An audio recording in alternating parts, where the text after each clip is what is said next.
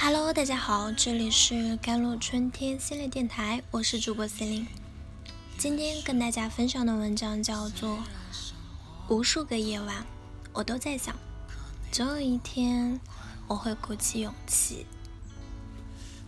家长大学说，实际上孩子有些心思不想让父母知道，沟通会有折损，情绪就会有冲突。九月八日。重庆某小区高层住宅区十九号楼，三名十二三岁的女孩携手从十八楼一起跳下，当场身亡。知情人士透露，事发当时突然听到小区内有物体砸地的巨响。倾盆大雨的夜晚，三个少女选择死以这样的方式诀别这个世界。三个家庭的悲剧无法挽回。一个星期前，九月一日，同样是在重庆，重庆市某中学的女学生何某，因为家长不允许她带手机，随即与母亲展开了激烈的争吵，而后从楼上跳下。家长不许孩子玩手机，孩子跳楼自杀，这种类似的新闻，每隔一段时间。就会发生一次破裂的亲子关系，失败的家庭教育，无效的亲子沟通，一次又一次的悲剧，却依然没能阻止下一次悲剧的发生。拿什么拯救你，我的孩子？总有一天，我会鼓起勇气跳下去的。青春期的孩子叛逆、偏执，受不得批评。本是这个年龄常见的情况，却因为家长不恰当的教育和引导，让孩子选择了最极端的方式。曾有个小姑娘跟我诉苦，她喜欢写日记，但是到高二，她的学习成绩下降了，父亲怀疑她早恋。女孩爬上了阳台。你再不把日记本还给我，我现在立马就跳下去。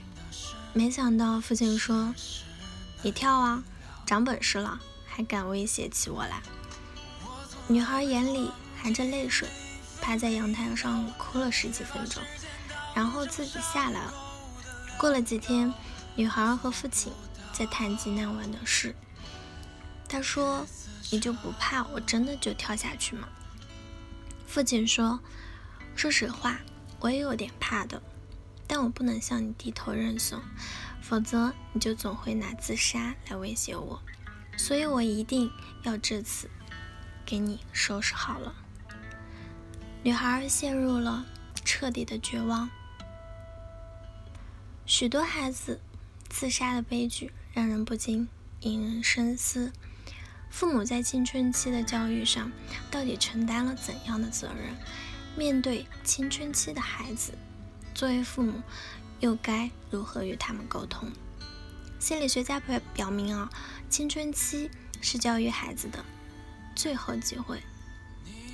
斯坦福妈妈陈美玲的三个儿子就展现了完全不同的人生，而陈美玲也因为成功培养出了三个考上斯坦福大学的儿子，而被视为人生赢家。与完全不懂教育之道的个别家长不同，陈美玲在生下大儿子后，赴美攻读了教育学博士，攻读了儿童心理学以及很多关于教育的问题。陈美玲总能平和理智地对待孩子在青春期阶段阶段曾经出现过的撒谎、冲突等问题。大儿子。准备出国留学时，他为儿子选的是美国排名第一的学校，而儿子选的却是排名第七的学校。母子两人冷战了很久，最终陈美玲在和孩子认真沟通了之后，她最终选择了尊重孩子。事实证明，虽然儿子选的这所学校的学校环境还有教学方式都很适合孩子。大儿子快乐、勤奋地度过了高中，并顺利了考入了斯坦福。不止大儿子，其余的两个儿子同样受益于陈美玲的教育方式。二儿子有一次因为考试成绩不好，谎报成绩被发现后，陈美玲跟孩子说：“你为什么不相信妈妈呢？”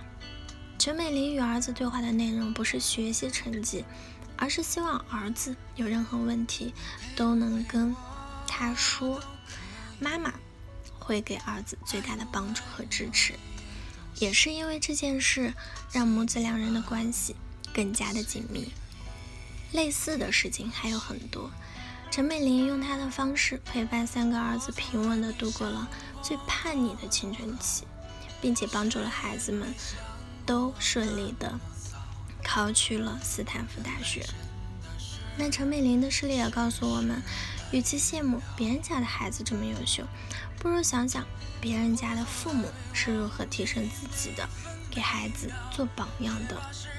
那总结出当代中国父母的现状：一、跟孩子交流少；二、在工作、生活、孩子教育等方面压力大；三、受打骂、打击式的教育等传统育儿理念影响大；四、对孩子心理发育不太了解。